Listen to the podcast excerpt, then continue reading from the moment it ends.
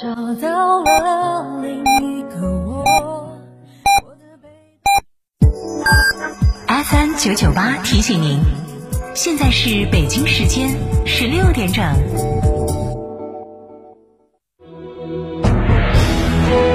成都的声音，FM 九九点八，成都电台新闻广播。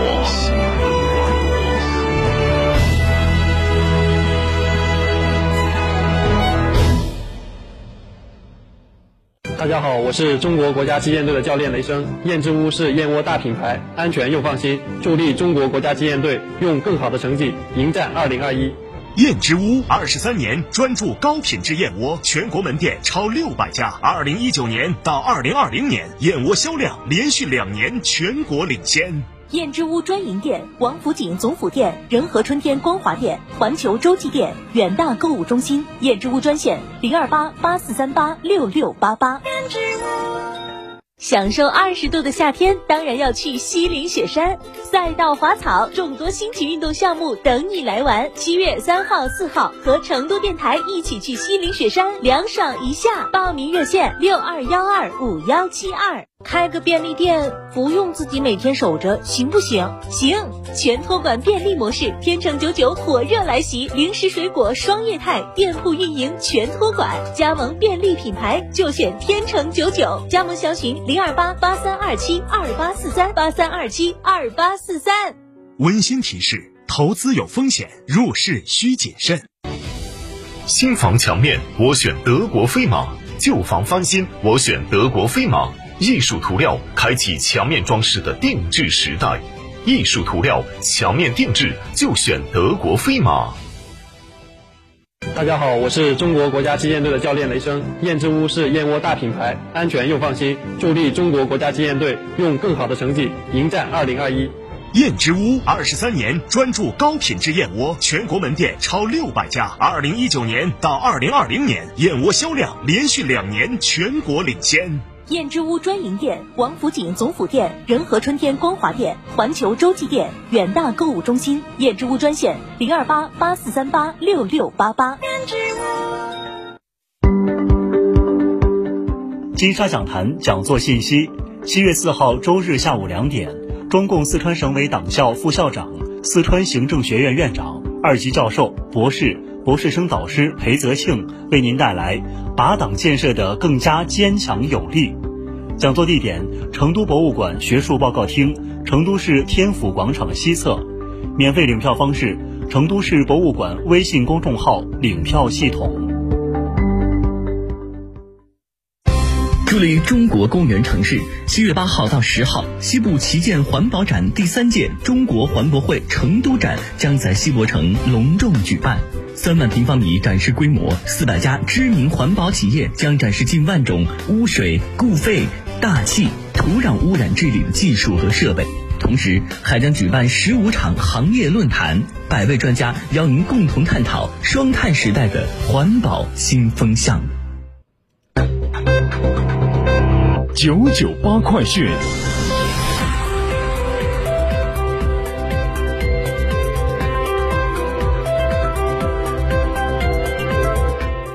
北京时间十六点零三分，这里是成都新闻广播 FM 九九八，我们来关注这一时段的九九八快讯。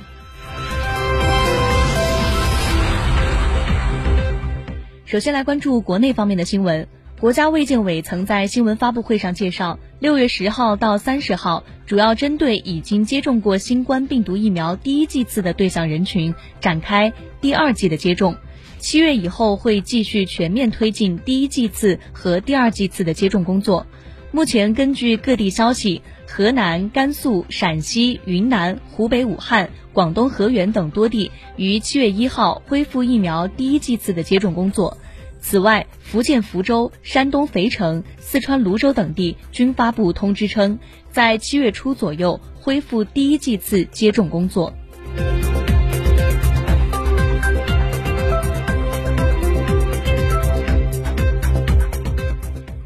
我们把目光转向国际方面。当地时间六月三十号，俄罗斯公布政府令，取消对中国等十国公民的入境限制。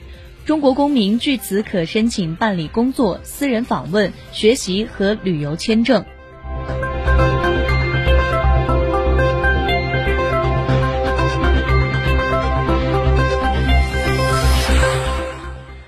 据俄罗斯卫星网一号报道，俄罗斯国家研究型高等经济大学战略研究和经济知识研究所发布消息称，中国研发人员数量排在调查中的全球第一，用于研发的内部开销金额则在全球排名第二，仅次于美国。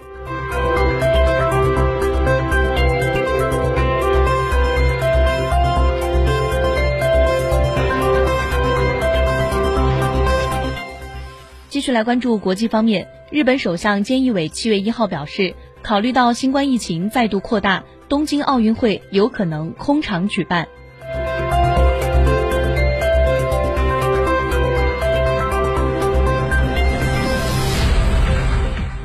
据外媒报道，德国足球队在日前举行的欧洲杯英德大战中输给了英格兰队，遗憾止步欧洲杯八强。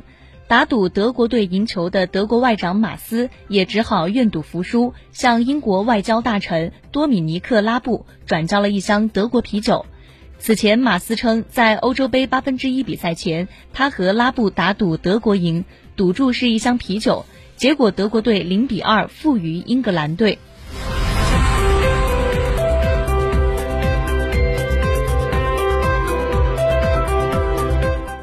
截至当地时间六月三十号，美国佛罗里达州住宅楼坍塌事故已经造成十八人死亡。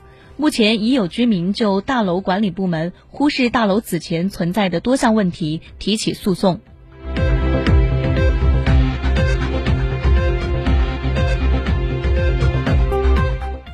泰国度假胜地普吉岛从昨天起向来自新冠疫情低风险国家且完成新冠疫苗接种的游客开放。泰国总理巴育当天飞抵普吉岛，以示对这一热门旅游目的地的支持。他发表讲话说：“普吉岛重新开放不仅关系着这一岛屿，更关乎泰国全国的旅游业。旅游业是泰国经济的支柱产业。疫情前，旅游业收入占该国国内生产总值的百分之二十。今年的一到五月，普吉岛接待游客不到五十万人次，几乎全是本国游客。”去年同期三百多万人次游客到普吉岛，其中两百万是外国游客。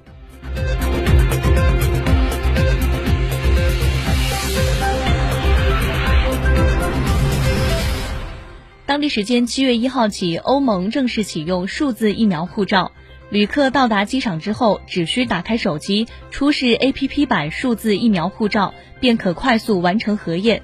若旅客的新冠病毒筛选结果呈阴性，曾感染但恢复健康，或已经接种过疫苗，即可使用该护照。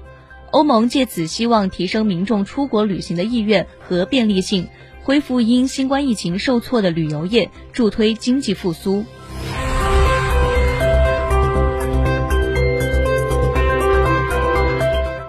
日本东京电力公司近日称，福岛第一核电站内用于存放核废料的集装箱出现腐蚀或凹陷，问题集装箱数量多达五百四十八个。二零二一年三月，福岛第一核电站内的一座储存核废料的集装箱发生了泄漏。四月十五号开始，东电公司开始对共计五千三百三十八个装有同等污染程度的核废料的集装箱进行检查。